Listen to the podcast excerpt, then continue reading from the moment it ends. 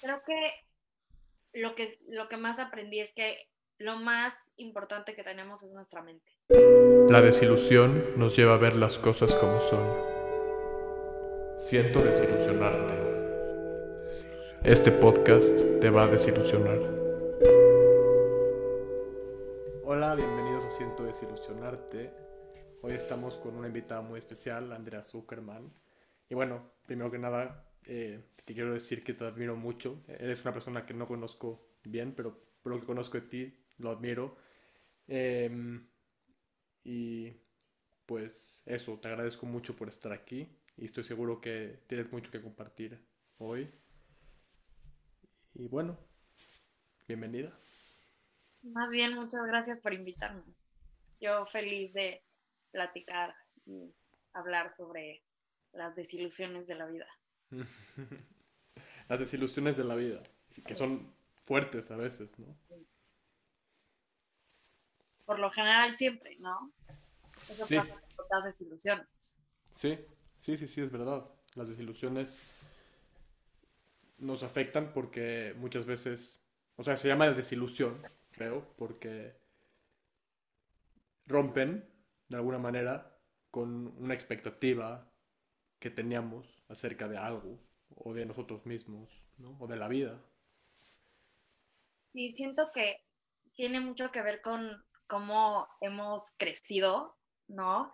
Desde chiquitos estamos impuestos a casa a estudiar, que en casa a trabajar, cómo va a ser tu vida romántica, como que siempre estamos poniendo en todos nuestros aspectos de vida ilusiones, ¿no? Desde físicas, de trabajo, a todo. O sea, quieres ser más flaco, quieres ser más fuerte, este, quieres el trabajo más top de todo. Y justo cuando, pues hay personas muy suertudas que todo les sale, pero obviamente si eres una persona normal, que por lo general este, te desilusionas muy seguido porque tienes muchas ideas y nunca se vuelven real, ¿no? Entonces, sí, sí creo que es un tema muy, muy importante. Sí, y creo que más importante aún, estoy de acuerdo con todo lo que dices, pero más importante aún cómo manejas esa desilusión. Sí. ¿No? Cómo, cómo, cómo,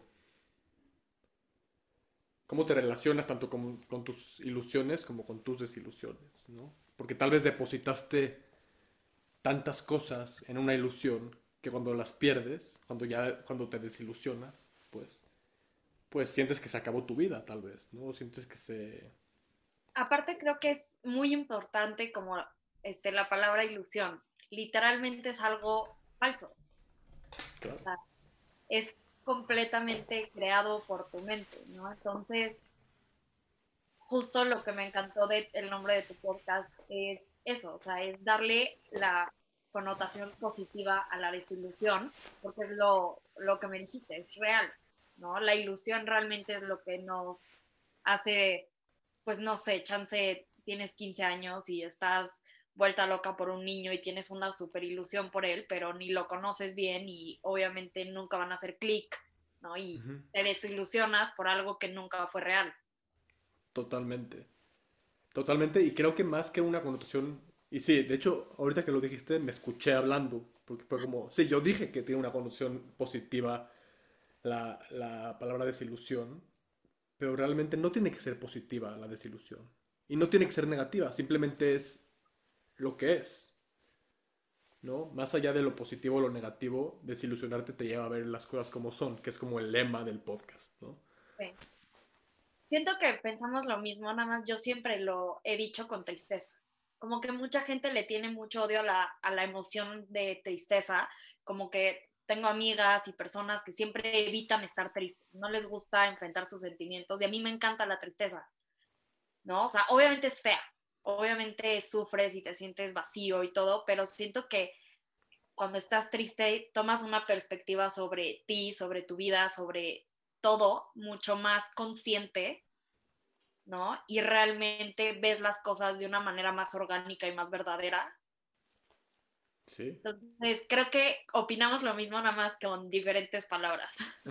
Sí, sí, estoy, estoy de acuerdo completamente, ¿no? Y al querer evitar la tristeza, a fuerza estamos eh, evitando una parte de nosotros que es verdadera y que es real y que muchas veces está bien estar triste. O está mal, no, o sea, no está bien y está mal, pues es lo que es, ¿no? Estás triste, ¿no? Más vale que, que you embrace it, que lo, que lo agarres, que lo abraces, que tal vez esa tristeza es lo que necesita, ¿no? Más que la rechaces, que la aceptes y que trabajes con ella de alguna manera. Sí, claro. O sea, cuando aceptas todo, todo tipo de emociones, todas las emociones están ahí por algo, ¿no? Y es, o sea, gracias a ellas, si tú sabes usarlas, por eso me molesta la gente que dice que la tristeza es lo peor y la evita. O sea, tú puedes canalizarla, ¿no? Canalizar tu tristeza, tu enojo. Todas estas emociones están en tu cuerpo por algo, las sientes por una razón y puedes llegar a muchas cosas sintiéndolas. Y si las evitas, pues si solo estás feliz todo el tiempo, pues realmente no estás feliz. Completamente. Completamente. ¿Y cómo vas a conocer la felicidad sin el contraste de estar triste? ¿O cómo vas a conocer cuando estás up sin el contraste de estar down? Estar arriba sin el contraste de estar abajo, ¿no? Y de hecho, pues uno de mis maestros espirituales más grandes se llama Ramdas y él dice, si quieres ser libre, pues no tienes que, querer estar arriba todo el tiempo, tienes que estar bien estando arriba y bien estando abajo, ¿no? Y, otro, un psicólogo muy famoso, ay, eh, Ah, no, no es un psicólogo, es filósofo, es, es... Creo que es Nietzsche. No estoy seguro, perdónenme, pero bueno. dice, no importa, el no importa el mensajero, importa el mensaje. Y dice, prefiero ser una persona eh, completa que una persona buena. ¿No? Es como... Pues eso está fuerte, eso está, fuerte. Está fuerte, pero, pero muchas veces rechazamos esa parte de nosotros que no nos gusta en vez de aceptarla y pues transformarla. No, realmente esto, este, creo que es muy importante ver, cuando yo estaba en una psicóloga hace unos años, me acuerdo que me hizo hacer una lista de todos, de todas mis características, tanto negativas como positivas. Y después de poner todo, tenías que encontrarle a todas las negativas algo bueno que te ha creado en tu vida, algo bueno que ha formado en tu personalidad, en tu carácter, en todo. Entonces, sí, sí creo que la mejor manera de vivir es conociendo lo bueno, lo malo y lo malo diciendo, esto malo, ¿cómo me hace? ¿Sabes? Sí, completamente. Pues sin evitarlo, justo. Sin evitarlo. Porque otra vez, al evitarlo, pues estás perdiéndote de mucho de ti mismo, de ti misma, ¿no? Que estás escuchando. Este. Y sí, eh, bueno, pues me encantaría que nos cuentes un poco sobre ti, eh, cómo fue que descubriste todo esto y bueno, cómo fue tu desilusión también. Este, pues yo creo que igual que cualquier niña de 21 años, ya ni me acuerdo si tenía 21 o 22, con la pandemia no me acuerdo, pero este, no, 22, tenía 22. Y pues ya sabes, estaba terminando, o sea, estaba en la universidad, ya me faltaba un año, pues como que tenía toda mi vida clara. Y ahí está la palabra ilusión en inmenso encima de mí, ¿no? Tenía yo, pues, clases, ya me iba a graduar, que este, saliendo con tal, viviendo mi vida completamente. Y creo que todas las personas siempre le tienen miedo a cosas, ¿no? Sientes que, o sea, está el típico que le tiene miedo al tráfico porque dice, ay, voy a chocar y no a romper algo o el que le tiene miedo al mar o como cualquier miedo, pero yo nunca me imaginé, o sea, realmente nunca te imaginas un día y vas a decir, no manches, me voy a quedar sin movimiento, ¿no? Este, y pues la verdad es que al principio fue, después del accidente todo fue muy como surreal porque yo me rompí la espalda y tuve una lesión medular, que son las lesiones más complicadas que pueden existir. O sea, son todas únicas, son difíciles y a los doctores les dan pánico hablar del tema porque realmente no hay doctor que entienda al 100% la médula, ¿no? Entonces, este, no te pueden decir tanto no vas a caminar como vas a caminar, ¿no? Es como muy, pues a ver qué pasa, ¿no? Entonces, pues la verdad es que los primeros meses fue mucho de échale ganas, tú puedes, solo haz terapia, ¿no? Entonces, sí fue como un cambio 360 de ir a la escuela, a la universidad, todo a, ok, estoy en el hospital, nunca me había roto nada y yo que cero soy de que go big or go home, me rompí la espalda. O sea, lo peor que te puedes romper, lo hice, ¿no? Y pues ya, la verdad es que creo que vengo de una familia que toma las los problemas de una manera bastante bastante buena. A mi papá le dio cáncer hace unos años y su manera de afrontar todo fue tan como inspiradora, ¿no? O sea, se levantaba, hacía ejercicio, iba a su quimio y después nos decía, vámonos a comer. Y, o sea, tenía toda esta dinámica de yo voy a vivir y ya, punto. O sea, esto está pasando, pero no voy a dejar que me pare, ¿no? Entonces creo que, y esto me di cuenta hace poco, creo que eso se quedó muy como en mi cabeza y al pasarme todo esto, sí, no voy a decir que no, si fueron meses de yo pensando que iba a caminar a los tres meses, a los seis meses, y pues al final de todo es como ir aprendiendo a que las cosas no salen como tú quieres, ¿no? Y que no es necesariamente algo malo. Yo no soy ni religiosa ni muy espiritual, pero sí me gusta pensar que todo pasa por algo y que las cosas se van alineando, ¿no? ¿Crees que pensar así es algo que te ha mantenido, pues, de alguna manera positiva en tu camino? O sea, siguiéndole, echándole ganas. Sí. O sea, sí creo que, este, por ejemplo, al principio, el primer año, sí fue muy de voy a caminar, voy a hacer terapia. Hasta me fui a Taiwán a que me hicieran, me pusieran células madres a media pandemia. O sea, hice todo un rollo, ¿no? Y creo que fue como a las dos semanas después de lo de Taiwán que seguía ahí y me puse a llorar en el, seguía en el hospital y le dije al doctor como, ¿y cuándo? Y me dijo, pues pronto. Y yo, a ver, o es hoy o yo voy a meter toda esa experiencia en un cajón y voy a seguir con mi vida muy feliz como sea y ya. Y yo creo que ahí fue cuando me deshice de toda esta ilusión, ¿no? De todo esto, de, todo esto creado en, en la mente de tienes que caminar para estar bien, tienes que estar al 100%, ¿no? ¿Quién dice que yo no estoy al 100%, sabes? Totalmente.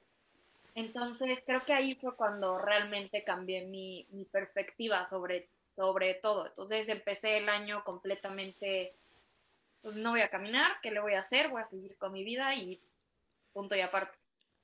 Entonces, este, siempre, siempre pensé, todo pasa por algo, pero no creo que te lo crees hasta que empiezan a pasarte cosas que, hacen un cambio, ¿no?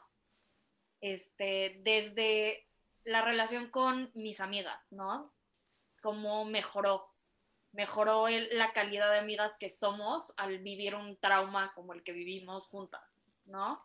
Este, mis papás que son súper perfeccionistas, el tener que vivir con algo que no están acostumbrados y con algo de es mi hija, la amo y no camina, pero pues así la quiero y cambiar su perspectiva, cambiar yo mi perspectiva, porque yo sí soy muy perfeccionista y pues yo creo que estaba muy obsesionada con cómo me veía, cómo, cómo todo esto que la mayoría de las niñas están. Mm. Y creo que todo eso fue como reencontrar mi valor en mí misma ¿no? Este. Como un valor que no estaba depositado realmente en. Ah, bueno, si dejaste entendí, o sea, dejaste de depositarle tanto valor a, a tu forma física, a tu, a tu apariencia, a tu caminar. O sea, ¿qué fue lo que pasó? Este. Es que yo creo que hay muchas, muchas enseñanzas y estereotipos en el mundo. ¿No? Entonces, después del accidente estaba viendo series y pues ya no me identificaba, ¿no? Decía, es que si yo estuviera ahí, ve, está el escalón, está no sé qué, no podría yo hacer esto, ¿sabes? ¿Cómo sería yo viviendo en eso? Entonces, me puse a buscar y buscar y buscar y todas las películas que tengan una persona con una discapacidad, por lo, por lo menos como con la mía, o tienen una connotación negativa, o se mueren, o son el villano, o este, los salva la persona que camina y es el superhéroe que los hace darse cuenta que su vida vale, ¿no? Entonces, este, como que me di cuenta de todo, de todo el problema como tan grande que existe, que se llama capacitismo, que literalmente es una discriminación hasta la, hacia la gente con discapacidades, ¿no? Y pues al ser una persona que antes caminaba y que nunca me fijaba si había rampas, porque nunca había sido un problema, no me fijaba si no cabía en un baño, pues te pasa un accidente y automáticamente es como, ah, es que yo soy la que estoy mal, ¿no?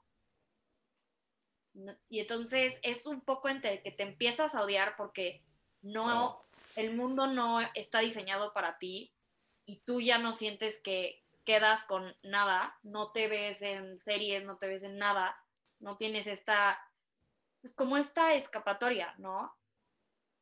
En donde puedes ilusionarte viendo mi vida va a ser así y puedes imaginarte algo. Entonces estás completamente en un barco en donde estás completamente solo y más en México, en donde pues las calles son realmente horribles, claramente gritan que nadie te quiere ahí. Y, y pues no sé, es como, fue una vez que fui a un restaurante y iba en mi silla de ruedas sola, iba a ver a un amigo y como que empecé a voltear a ver a la gente y cómo, cómo se me quedaba viendo y como que realmente yo creo que cambió un switch en mí de ver lo empoderada que me sentía yo siendo joven, en silla de ruedas, llegando a mi restaurante a comer con mis amigos y que como, no sé, un, cambiando esa narrativa de que me quedaría en mi casa, de que no voy a hacer nada, de que me da flojera, sino, o sea, me di cuenta del poder que tengo yo como persona de cambiar esa narrativa. ¿Qué, ¿Y qué, qué, fue lo que, si pudieras identificar como, qué fue lo que te dijiste a ti misma para darte cuenta de esto? O, ¿Cómo fue? Pues la verdad no sabría decirte, no sabría decirte, pero sí, sí me di cuenta que estamos, pues yo creo que todas las personas en diferentes situaciones, tanto la gente homosexual en algún momento tuvo que este, luchar por ser vista y por ser aceptada y por ser todo esto, pues creo que lo mismo está pasando, ¿no? y a la gente con discapacidad les tienen mucho miedo, ¿no? En todos lados, como que es literalmente una palabra sucia, ¿no?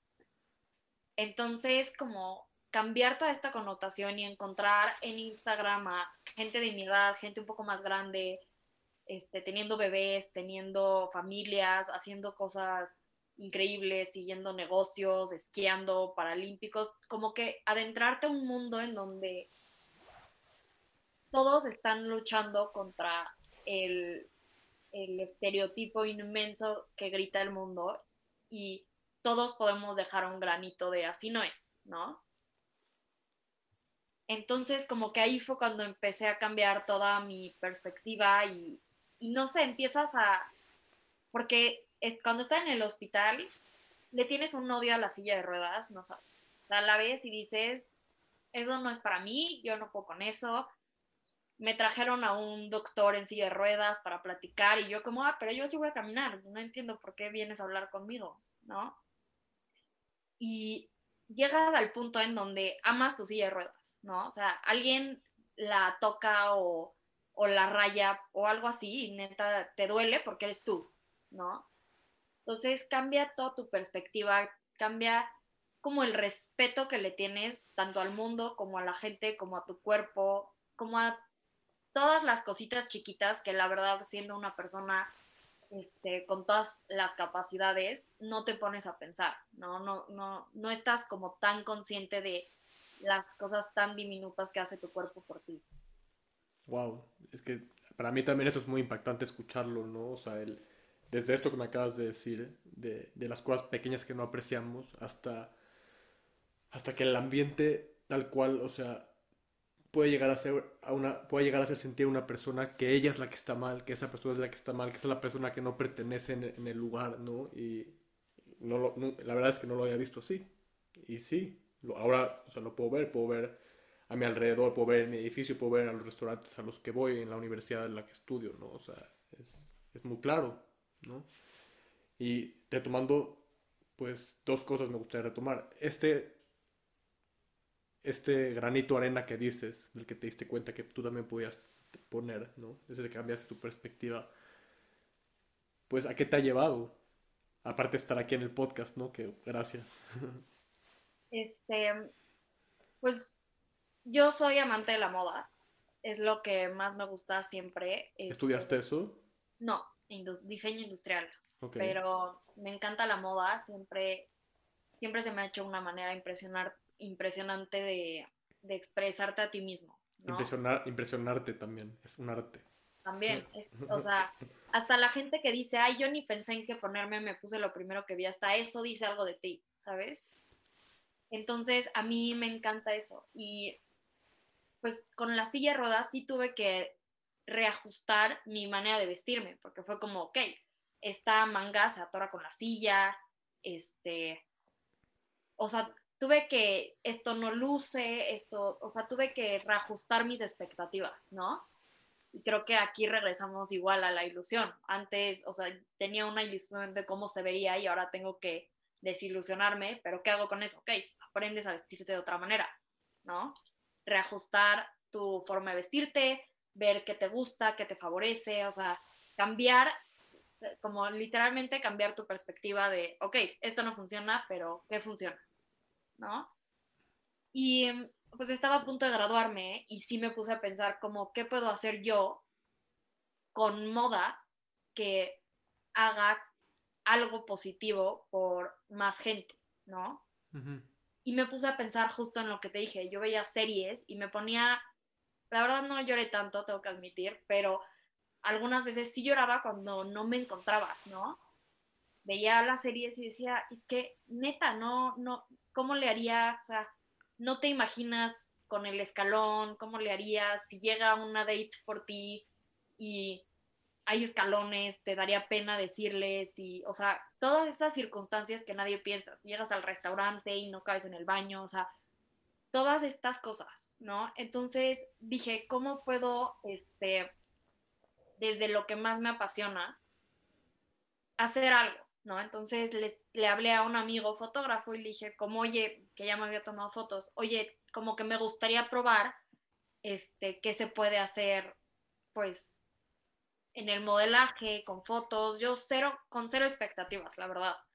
Este, y pues ya, entonces hablamos con, eh, hablé con él, quedamos perfecto y pues justo lo que hablamos fue cómo podemos hacer que la silla sea un instrumento de, fuerza y no de, de, debilidad, ¿no? Entonces, cuando hicimos las fotos, hicimos de todo, de que me tiramos en el piso, me volteamos, hicimos de todo. Entonces, la verdad es que salieron fotos que yo cero me esperaba que me iban a salir bien, sinceramente, fue muy haciéndolo a ciegas. Y y ya se lo mandamos a varias agencias y a los tres segundos me contestaron y ya tuve citas con algunas y al final terminé con Queta Rojas, que es una agencia que es muy inclusiva. Y pues entonces, este, después de eso me buscaron de InStyle para hacer un perfil sobre pues lo que has aprendido de tu cuerpo en un año, ¿no? Y también me encanta escribir, entonces para mí fue, fue padrísimo.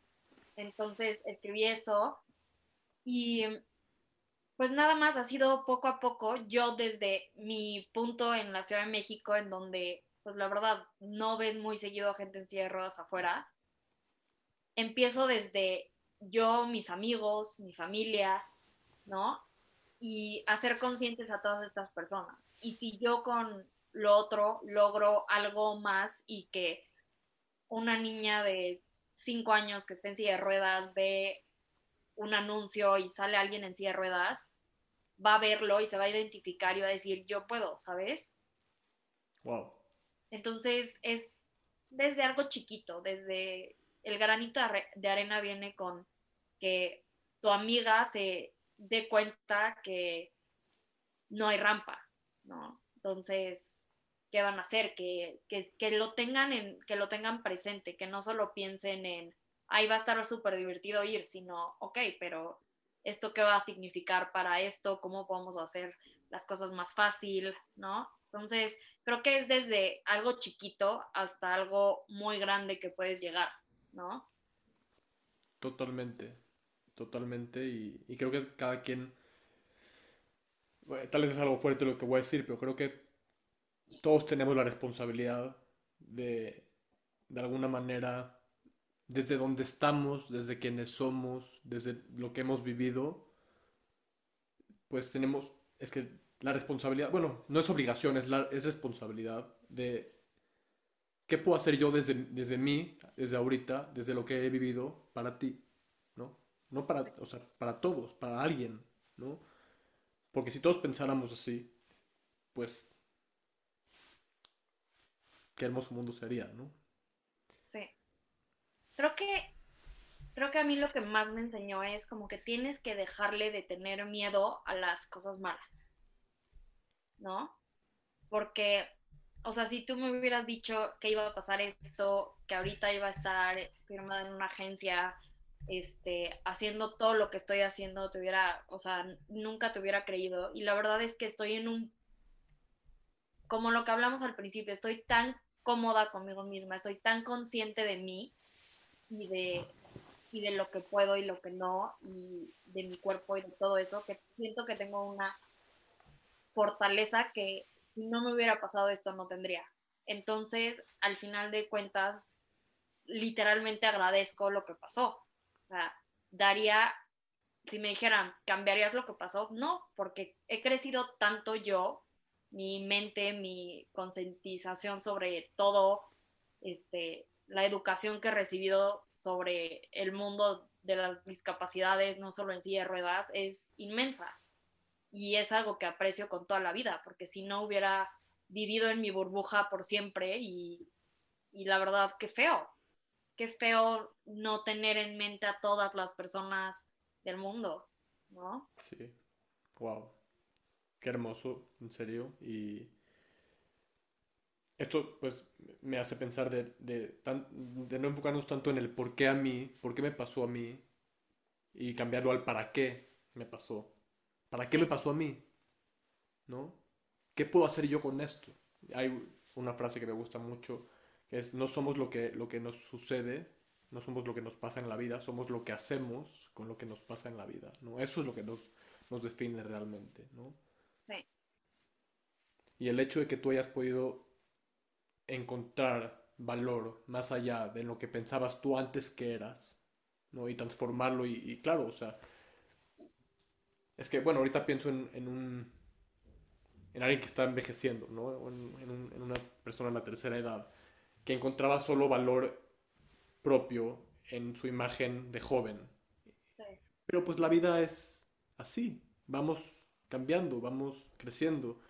Y si mi valor está depositado en algo que, que es cambiante, como nuestro cuerpo, o como las eh, situaciones de nuestra vida, pues es que muy probablemente ese valor se va a perder cuando esa cosa cambie, ¿no? Sí. Creo que lo que, lo que más aprendí es que lo más importante que tenemos es nuestra mente, lo más. Y hay que cuidarla, hay que nutrirla, hay que darle todo el valor que se merece, porque, o sea, gracias a Dios nunca quise ser maratonista o algo así, entonces el no poder correr no me afecta en lo más mínimo, más bien lo odiaba, entonces no me afecta, ¿no? Pero haber perdido mi, si hubiera perdido la cabeza, ahí sí, o sea, estás en otro lugar en donde realmente no tienes control. Y mientras tú tengas control de tu situación, de tu mente, de cómo afrontas las cosas y puedas pasar más allá de ellas, ahí está todo, ¿no? No necesitas tus piernas, ni siquiera necesitas tus brazos, con que tengas tu mente y encuentres la manera de usarla y canalizar todo ese poder que tiene, ya, estás del otro lado. Wow, sí, muy, muy de acuerdo, muy, muy de acuerdo contigo y, me recuerda mucho a una frase que dice Franklin en, en su libro de El hombre en busca del sentido, que dice que hay un espacio entre, bueno, que óptimamente debería haber un espacio entre el estímulo y la respuesta, ¿no? Sí. Y que ese espacio es el espacio en donde tú puedes crear tu respuesta. Eso es el espacio en el que te- tú puedes crear cómo vas a responder y no a reaccionar, que es muy diferente ante la situación que te está sucediendo. Sí. Y hay una frase eh, que di- digo, ¿qué, qué, qué opinas de esta frase, no? Que me gusta mucho, que es, este, Em, ah, perdón. dime, dime. No, es que justo lo que estás diciendo a mí me recuerda a...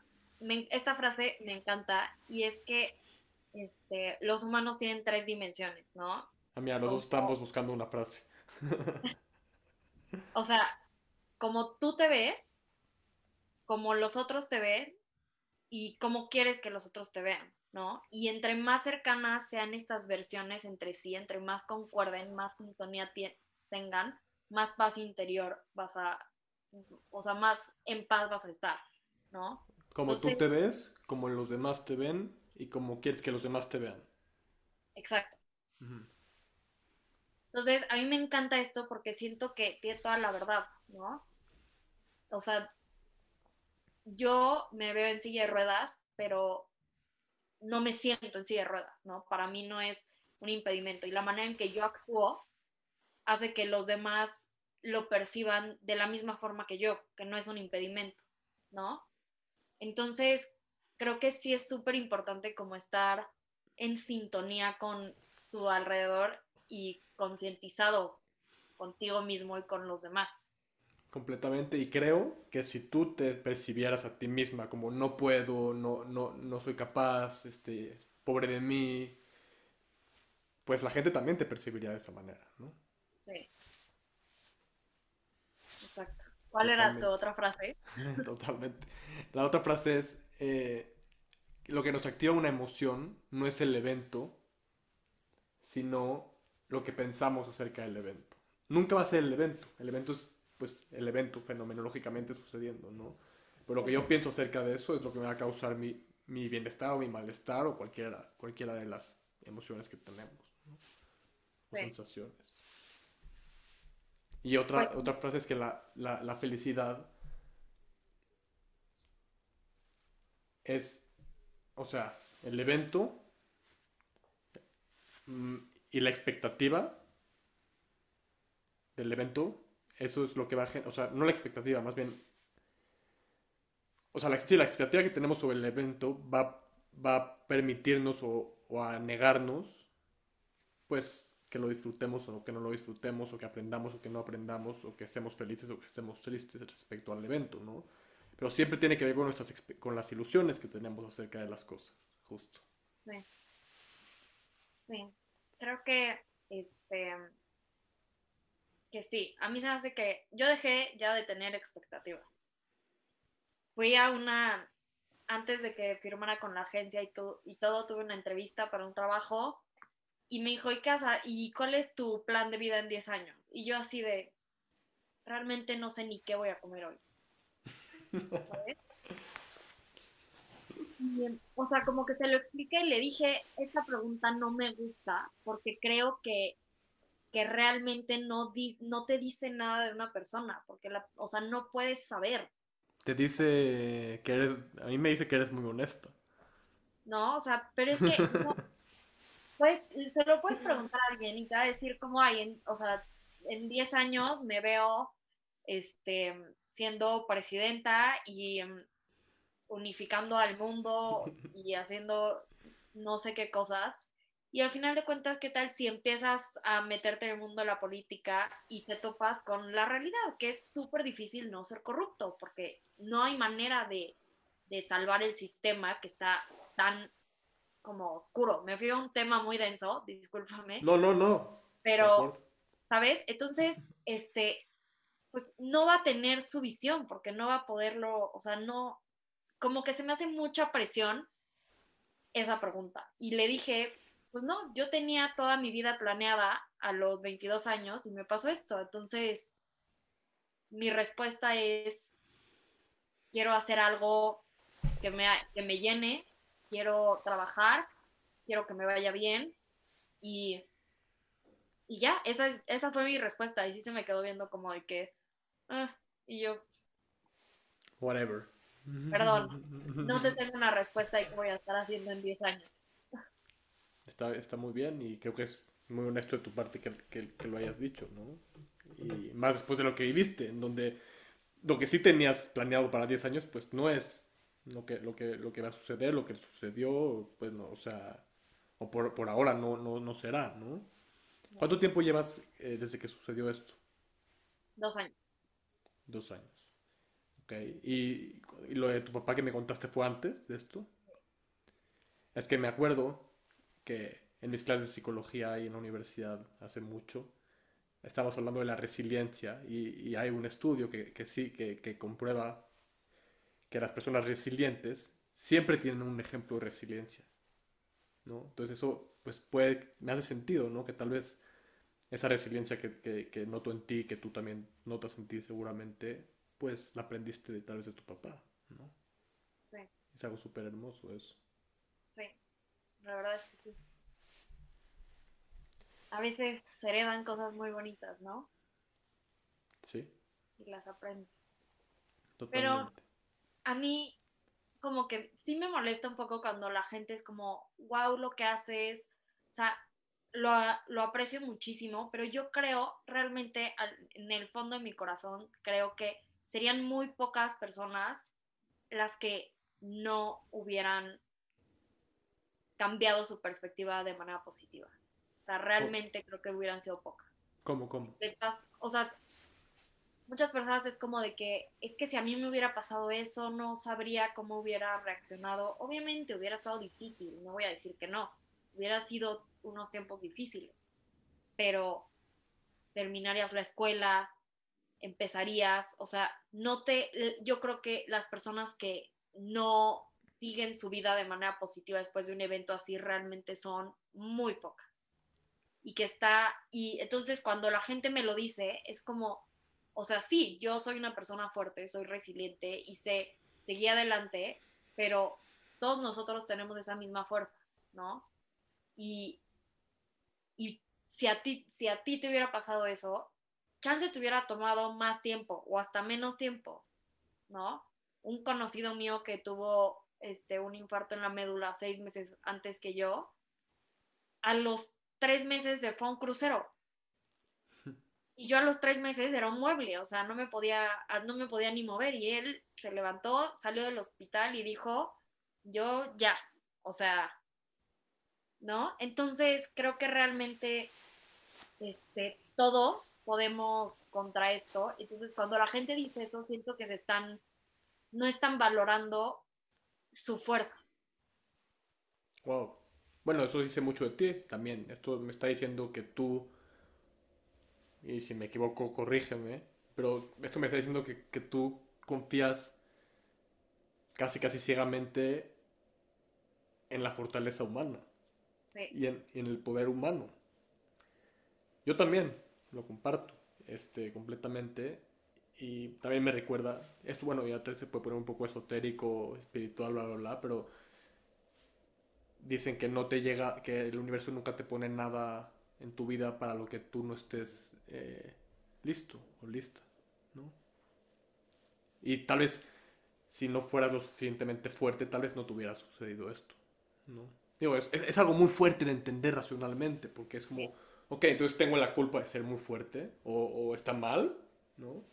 Pero bueno, nunca sabemos del nivel espiritual, pues justo dije, este episodio no vamos a hablar de cosas espirituales, quiero hacerlo muy terrenal, pero pues no puedo evitarlo, es parte de mí, pues yo me traigo aquí al podcast con todo, ¿no? Lo que soy. y, y eso, ¿no? O sea, hay una parte que no entendemos de por qué pasan las cosas, ni para qué pasan las cosas tal vez, y, y tal vez no es necesario que las entendamos. No, yo creo que hay muchas veces que no se necesita entenderlo, pero es que la cosa de, por ejemplo, mi discapacidad a como retos que otras personas enfrentan, es que el mío es muy visual, ¿sabes? Tú me ves y sabes que pasé por algo. cuando hay millones de personas que tienen una fuerza interior que tú no tienes ni idea todo lo que han vivido, todo lo que han sufrido, todo lo que han, ¿no? O sea, realmente creo que es muy diferente como, como, o sea, al yo tener esta discapacidad es muy sencillo verme y decir como no manches lo que ha superado porque no mueve las piernas y va en silla de ruedas, pero hay una cantidad de personas que han vivido cosas y que seguramente pueden haber sido peor que lo que yo viví, ¿no? O sea, por eso al principio me acuerdo que muchas personas me dejaron de, mis amigas y así, me dejaron de contar como sus problemas, ¿no? Y me decían, es que, no, pues todo lo que estás viviendo tú y así, y yo, a ver, todos somos diferentes, ¿no? Ahorita mi mundo no se está colapsando, yo estoy adaptándome y estoy siguiendo con mi vida. Si tú algo te está pasando otro tipo de cosa y para ti tu mundo sí se está colapsando, pues eso es peor, ¿sabes? No, no, a mí yo odio a la gente que hace que todos los problemas, o sea, como que nivela todos los problemas, ¿no? Como mi problema es mayor que el tuyo. Sí, no, o menor. nada. ¿No? O sea, yo tuve esto, pero para mí no fue un, o sea, yo no la pasé tan mal, ¿no? O sea, yo realmente estuve muy amena y realmente puedo contar con los dedos de las manos los días que he estado triste, ¿no? Y hay personas que tienen otros problemas y la pasan peor. O sea, hasta puedo decir que he pasado peores dolores por niños que por mi silla de ruedas, ¿no? Y por mi accidente. ¿Por niños? ¿Por niños? Sí. ¿Cómo Ah, ah, por galanes. Yo digo, no, o sea, cualquier tontería así, o sea, la, he pasado peor que por mi accidente. Sí, claro, ¿no? Y, no falta la persona que cuando le compartes un problema como lo minimiza también, ¿no? O sea, como, híjoles, este, pues sé cualquier cosa, tal cual, como, eh, es que no pude estar en paz todas todo el mes pasado, estuve llorando porque reprobé una materia, es como, eso no es nada, o sea, y te dicen cualquier otra cosa así de súper volada o, algo aterrizado, pero no importa, porque el chiste, como tú dices, somos diferentes. Y tal vez para, para una persona es súper impactante reprobar una materia, y tal vez para otra no, y tal vez es muy doloroso y tal vez para otra no, pero eso no importa, porque es validar la emoción de la persona de enfrente de ti que te está contando, ¿no? Aparte, nunca sabes las circunstancias de las otras personas, ¿no? sea, esa persona que reprobó, chance tiene beca, chance este, tiene unas circunstancias inmensas detrás de reprobar una materia que tú no puedes entender porque tú reprobas una materia y tus papás no te dicen nada. Exacto. Da igual, tú la pasas bien, ¿no? Entonces, creo que todos, tanto todos tenemos diferentes parámetros para el dolor. Por ejemplo, yo no puedo quitarme un curita. O sea, lloro. O sea, no puedo, no puedo. Realmente no puedo. Y hay gente que, no manches, o sea, se depilan las piernas con cera o hacen cosas que yo nunca en la vida entendería cómo le hacen por el dolor, ¿no? Y lo mismo es cuando enfrentas cualquier situación, todos tenemos diferentes parámetros, tomamos las cosas de diferente manera que otros. Siempre hay que respetar cómo alguien lo siente, cómo alguien lo vive, aceptarlo, no tienes que entenderlo, tienes que aceptarlo, respetarlo y, y ya, y eso creo que tiene mucho que ver con concientizar a las otras personas y a sus emociones y a ti mismo. Completamente. validar la experiencia única de cada persona es importantísimo. Es importantísimo y se siente realmente cuando alguien está validando tu experiencia y se siente hermoso. Y se siente realmente cuando alguien no está validando tu experiencia y se siente horrible. Sí. ¿No? Sí. No, cuando alguien te valida tus sentimientos y o sea, sí te da como un, como una calma automáticamente, sí, aunque estés triste, enojado y te, te lo validan y dicen, automáticamente todo es, esa emoción tan fea que estás sintiendo, todo esto te, se, nivela, ¿no? Claro, te sientes acompañado. Como estoy muy triste y te dicen, claro, claro que estás triste, ¿no? Es... Entiendo que estés triste, ¿no? Qué diferente. Claro que no estuvieras triste o algo así. Exacto, exacto es muy normal, a todos nos, eh, a, todos nos ha pasado que estemos a todos nos ha pasado que estemos tristes en esa situación, no sé. cualquier cosa, pero, pero sí es un regalo y es muy bonito, es, es muy bonito ser consciente de ese regalo que podemos hacer para la, otra, para, la, para la otra persona, ¿no? Que la verdad es que muchas personas, por lo menos en mi contexto, digo, tampoco me gusta caer en el, en el juicio porque sé que todos están en su proceso. Por lo menos yo estoy, yo estoy muy, muy orgulloso de, de, de mí, de, de, haber conseguido estas herramientas, de ir aprendiendo estas herramientas poco a poco por mi, por mi experiencia de vida, por mi experiencia profesional, que mi experiencia de vida automáticamente está ligada a mi experiencia profesional, porque, porque soy muy suertudo, la verdad, soy muy suertudo de, de poderle haber encontrado un significado a, a mi experiencia de vida tan, tan profundo que automáticamente me ha llevado de la mano a todo lo que hago es, es, es o sea, cuando, cuando, mis amigos me dicen, por ejemplo, es que no sé, no me llena mi, mi, mi profesión, no me llena mi carrera, este, no, no, no, sé si tomar o no este trabajo que sé que no me gusta, pero me va a dar dinero. Es como, es que no me preguntes a mí porque me conoces y sabes que para mí eso es una, un, una respuesta muy natural, como yo no lo haría. ¿Sabes? Yo no, yo no haría nada que no esté alineado con, con, eso, conmigo. ¿no? Ya nos desviamos de nuevo, pero está bien, está perfecto. Sí, siento que, que sí es muy importante estar alineado con, con tu persona. O sea, creo que justo, igual que tú, yo soy igual. Creo que, y creo que tiene que ver mucho con mi accidente. Con mi accidente pasaron muchas cosas que me hicieron este, llegar al punto en donde me gusta escribir, me gusta este, mostrar lo que me pasa, este, ¿no? ¿Qué escribes? Y me encanta escribir, ¿no? Escribo puras cosas tristes, porque siempre escribo cuando estoy triste, pero después de que escribo y estoy feliz. Es lo que me encanta. Me deshago compartir de... algo que, que, has escrito? Este, pues, algún día lo compartiré. Ah, ok, ok, ok. Pero, este, y como entrar, en, entrar más en contacto en las cosas que te gustan, ¿no? Y creo que mucha gente lucha, y creo que lo dije al principio, con esto, todas las expectativas y las ilusiones impuestas.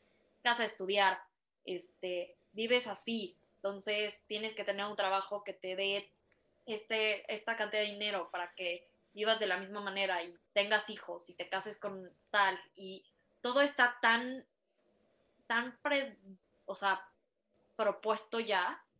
No sé, yo odio eso. Odio que me pongan reglas. no, totalmente.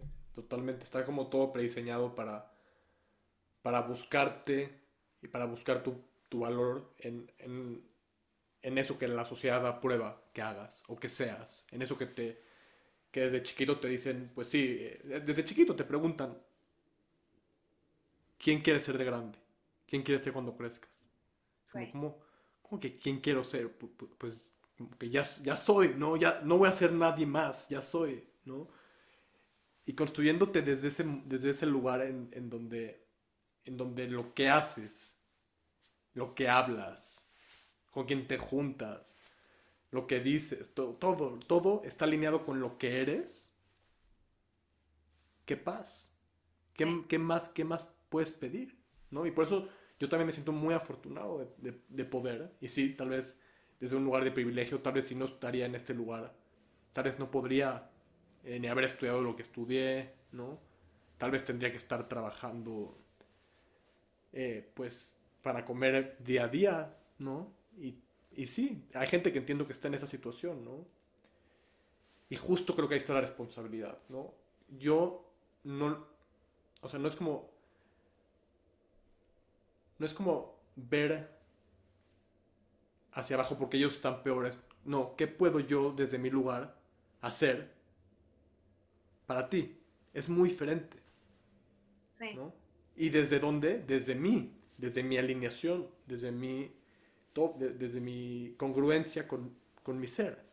Sí, con tu ser y con las herramientas que la vida te ha dado, tú cómo puedes ayudar a más personas, ¿no? ¿Cómo puedes este, hacerlas sentirse escuchadas, entendidas, ¿no?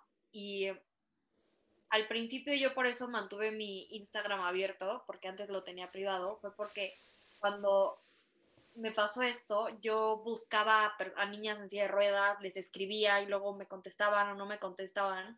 Y ya cuando yo me adapté y seguí, seguí viviendo y empecé a hacer cosas con mis amigas y a vivir, fue como, pues yo sí quiero que si hay una niña a los 16, 17, 18, 20, le pasa algo como a mí, me pueda encontrar y pueda encontrar esa, esa como pizca de reconocimiento y, oye, así puedo vivir, así puedo ser, así puedo estar, ¿no? Validación de que no te hace menos no poder hacer algo, ¿no?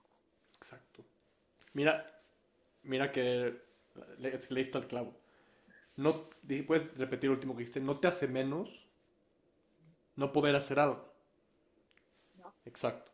Y justo eso, muchas veces nuestro ser, lo que somos, está depositado en lo que hacemos o en lo que tenemos. Sí. No, y, también, fíjate que no me ha pasado a mí, pero he visto mucho en estas chicas que sigo que este, cuando tienen novios o salen con alguien este, que pues tiene todas sus facultades, camina, siempre lo hacen el héroe, como, ay, qué buena onda que está saliendo con ella. O al revés, ¿no? Ella es una santa por salir con el niño en silla de ruedas o el joven o lo que sea. Y es completamente absurdo porque yo creo que todo es de dos, ¿no? Todas las relaciones. Y tanto con mis amigas, por ejemplo, ellas me tienen que ayudar a subir un escalón, pero si ellas tienen un problema emocional, yo las ayudo. Todo es de dos, ¿no? Las, la ayuda no siempre es de un camino. No, está impresionante esto, totalmente. Qué bueno que lo dijiste, porque, como dijiste, tu, tu discapacidad se puede ver, ¿no? Porque estás en una silla de ruedas. Pero hay discapacidades emocionales, intelectuales, este, traumas que no se pueden ver. Sí no se pueden ver. O sea, tú vas a un restaurante y ves a una persona con silla de ruedas y dices, ah, pues tiene una discapacidad, ¿no? Pero una persona con una, con una discapacidad emocional o, de la mente o psíquica, un problema psiquiátrico, no se puede ver. No. Está, está cañón. No, nunca sabes. Nunca sabes. Y aparte, realmente es, o sea, realmente es muy chistoso el trato que la gente tiene. Por ejemplo, que me he dado cuenta. Por ejemplo, los, llega a un restaurante y se ponen súper nerviosos todos.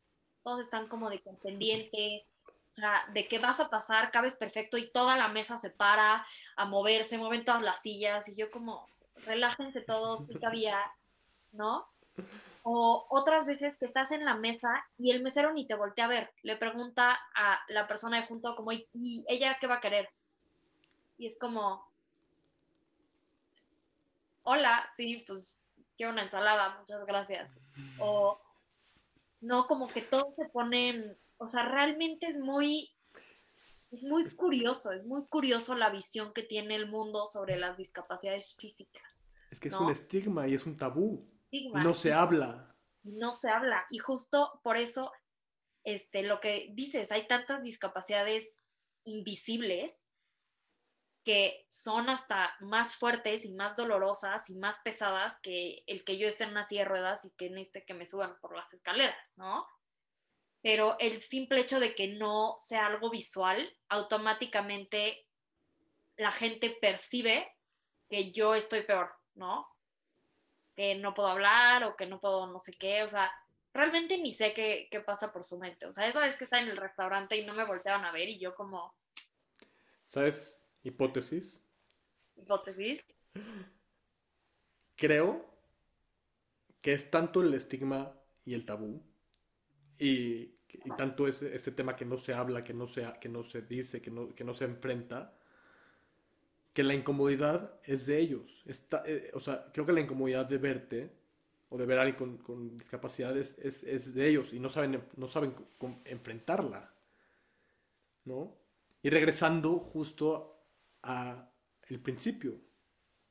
Si no enfrento lo que no me gusta sentir, no voy a poder ser libre en la vida. Sí.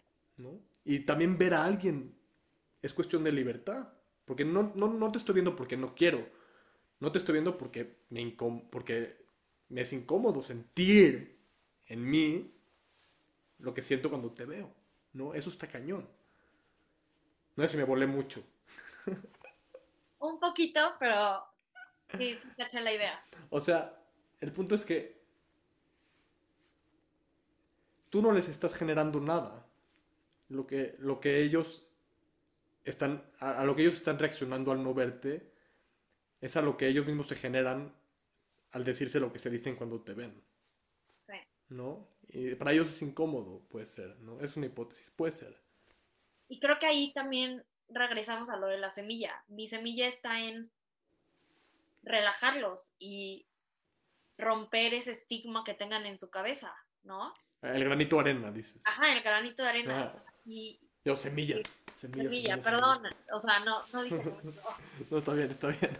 Y que al tener como esa experiencia conmigo, les cambie el chip y que de ahí en adelante, cuando tengan otra persona en silla de ruedas, no, ya, ya no tengan ese mismo estereotipo en su mente, ¿no? Entonces creo que ahí viene justo mi responsabilidad, ¿no? Tengo la responsabilidad de, de cambiar esta percepción que hay sobre la gente de silla de ruedas y a veces es pesado y es duro y es mucha responsabilidad, pero creo que es importante, tanto para que yo en un futuro tenga que dejar de hacerlo, como para todas las personas que, porque tristemente la discapacidad física es la- el, único, el único grupo del que cualquier persona se puede volver parte en cualquier segundo, ¿no?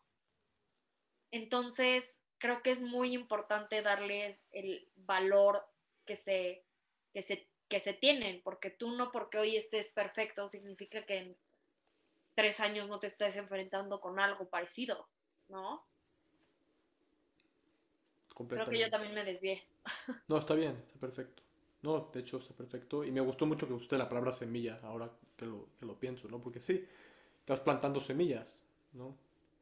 Y también, de alguna manera, es el, es el- es el propósito del podcast, ¿no? Plantar semillas de conciencia, ¿no? Y con una persona que le llegue esto, ya estoy por hecho, ¿no? Y bueno, y antes de que alguien le, le llegue, esto para mí es un espacio súper enriquecedor personalmente, o sea, tener ese espacio para platicar, para compartir, pues este tipo de temas a mí, bueno, pues me llena mucho y admiro mucho también tu parte de responsabilidad y estoy de acuerdo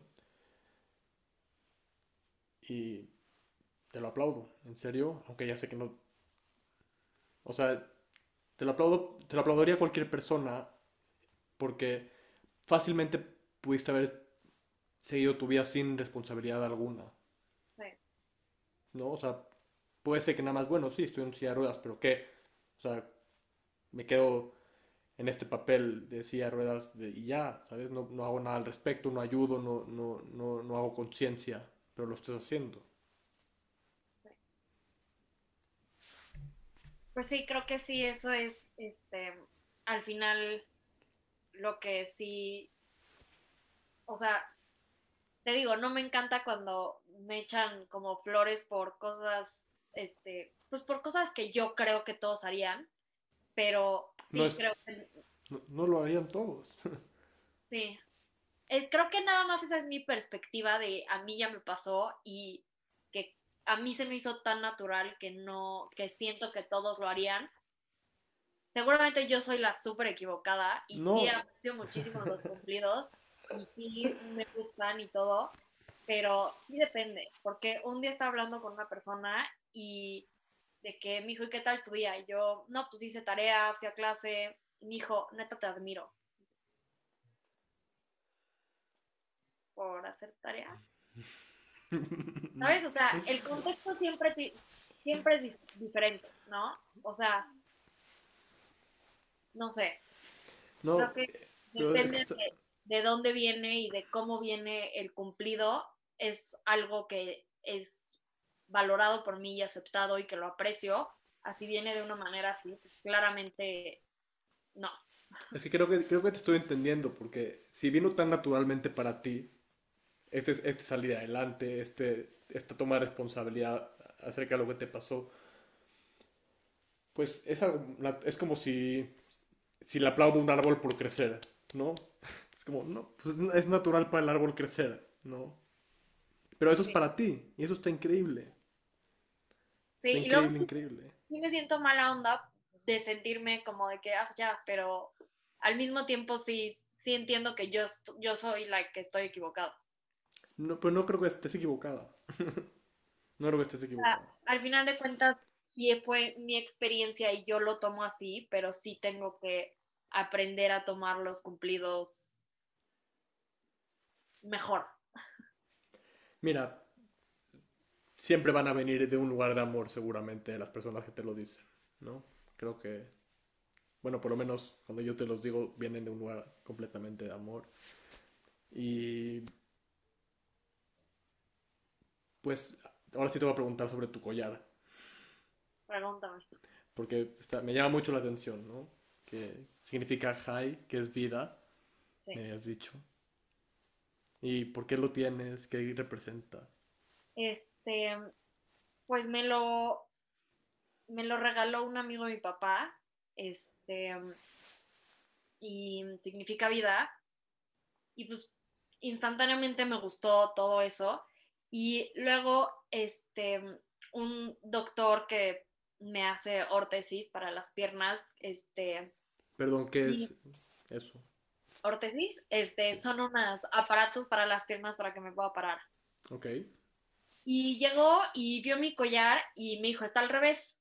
Y yo, ay, no, sabía, ¿sabes? Entonces ya me lo pongo bien y me dijo, ah, significa vida y significa tam- también significa el número 19.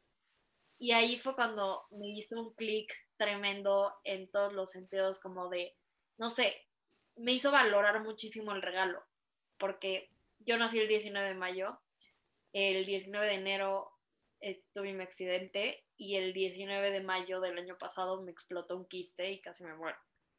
Entonces, este, el 19 ya se ha vuelto un número como tan fuerte en mi vida, con tanto significado, tanto con la muerte como con la vida. Entonces, tener un collar que represente la vida, el 19 y todo, no sé, como que siento que es todas mis experiencias compactadas en un collar.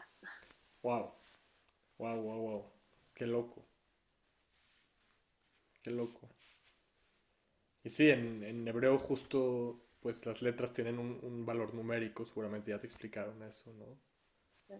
Que bueno, yo no soy el experto, la neta es que no, no soy el experto en eso, pero sí sé eso.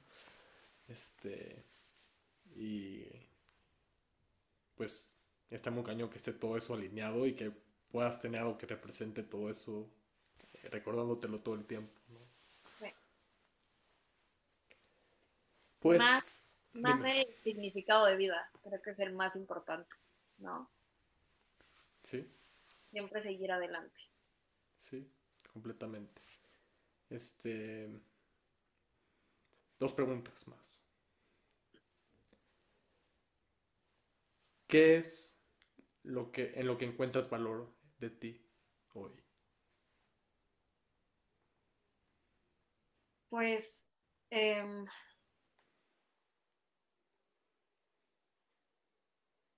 creo que en mi manera de expresarme, este, me, me gusta mucho entablar conversaciones como estas y platicar sobre mis experiencias y sobre este, mi vida y no necesariamente relacionadas con mi accidente y la silla de ruedas y como los obstáculos que han pasado, sino solamente el tener la capacidad de expresarme y mis emociones y de racionarlas y de compartirlas y que le lleguen a otra persona es algo que valoro muchísimo. Yo también. Y em, este, ay, estuvo difícil tu pregunta. Sí, lo sé. Y em, creo que valoro mucho que estoy en una posición independientemente de mi discapacidad en donde puedo hacer mucho bien, ¿no? Tengo las oportunidades y tengo los medios y creo que o sea, voy a poder ir avanzando y ayudando a más personas y este, haciendo sentir a más niñas, más adolescentes, más personas en sillas de ruedas que se sienten estancados o, o que su vida no vale lo mismo porque no caminan, como cambiarles esa perspectiva, cambiarles todo esto. Creo que estoy en una situación privilegiada y la verdad es que valoro mucho todas las herramientas que tengo, no solo en este momento, sino a futuro, que, en las que puedo desarrollar para ayudar a más personas en mi situación. Oh, sí. Qué increíble que lo, que lo sepas, increíble que lo hagas, qué increíble que lo digas. Y se me ocurrió esta pregunta, pero por mi, por mi naturaleza de psicólogo, y no sé hacértela, pero creo que sería muy bonito. Si, si tu silla de ruedas te pudiera decir algo, ¿qué te diría? Mi psicóloga me dijo lo mismo. Ay, sí. Sí. ¿Qué tal? o sea, me la dijo al revés, más bien como si tú le pudieras decir algo a tu silla de ruedas, ¿qué sería? Bueno, contéstame, las dos. Este, yo pudiera decirle algo, le diría gracias. Y em, yo creo que si mi silla me pudiera decir algo, sería dile a la gente que me deje tocar. no me gusta que me toque. No, de verdad la gente no tiene coherencia. Pero sí. Ok, muy bien. Eh... no es, la, no es la respuesta que esperabas, pero... o sea, no, no importa. Está perfecto. Está perfecto. ¿Se te ocurre otra cosa que te diría? Mm. La verdad no. Está perfecto. Este. Y bueno, ¿cómo va hoy en día este proceso? De poder caminar, de las terapias. Pues, este, te digo que después de lo de el implante de células madres y todo esto, como que lo puse en un cajón y ahorita estoy haciendo terapia, pero más porque me gusta, me gusta ejercitar mis piernas, me gusta hacer eso. Y pues, este, ahorita estoy empezando a poder medio controlar la rodilla derecha. Entonces, este, pues obviamente es un camino súper largo. Chance no la logro controlar, chance sí, pero más que nada siento que cuando estás en algo así tiene que llegar el punto en donde hagas la terapia porque quieres y no porque debes, ¿no?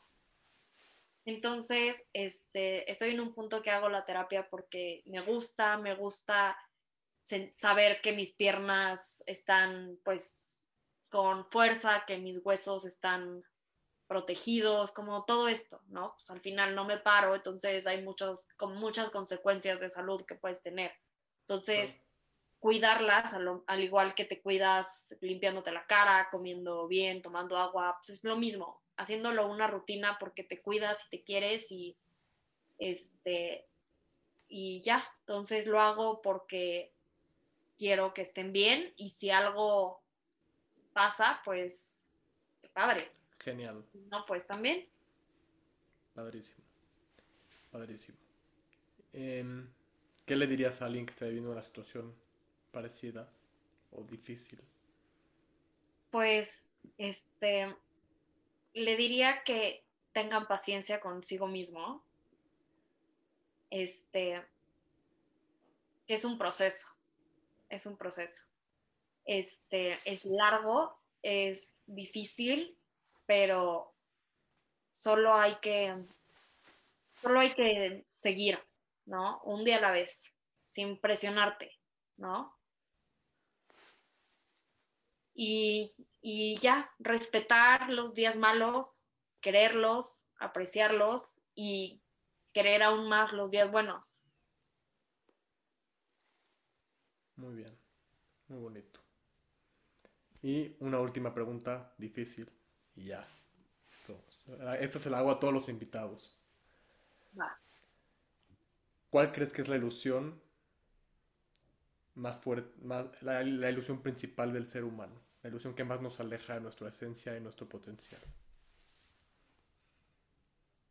El que tenemos que ser felices. El que tenemos que ser felices. Me encanta. ¿Quieres elaborar más? Creo que es la ilusión más falsa y la que más corazones rompe y dificultades en la vida hace es esa.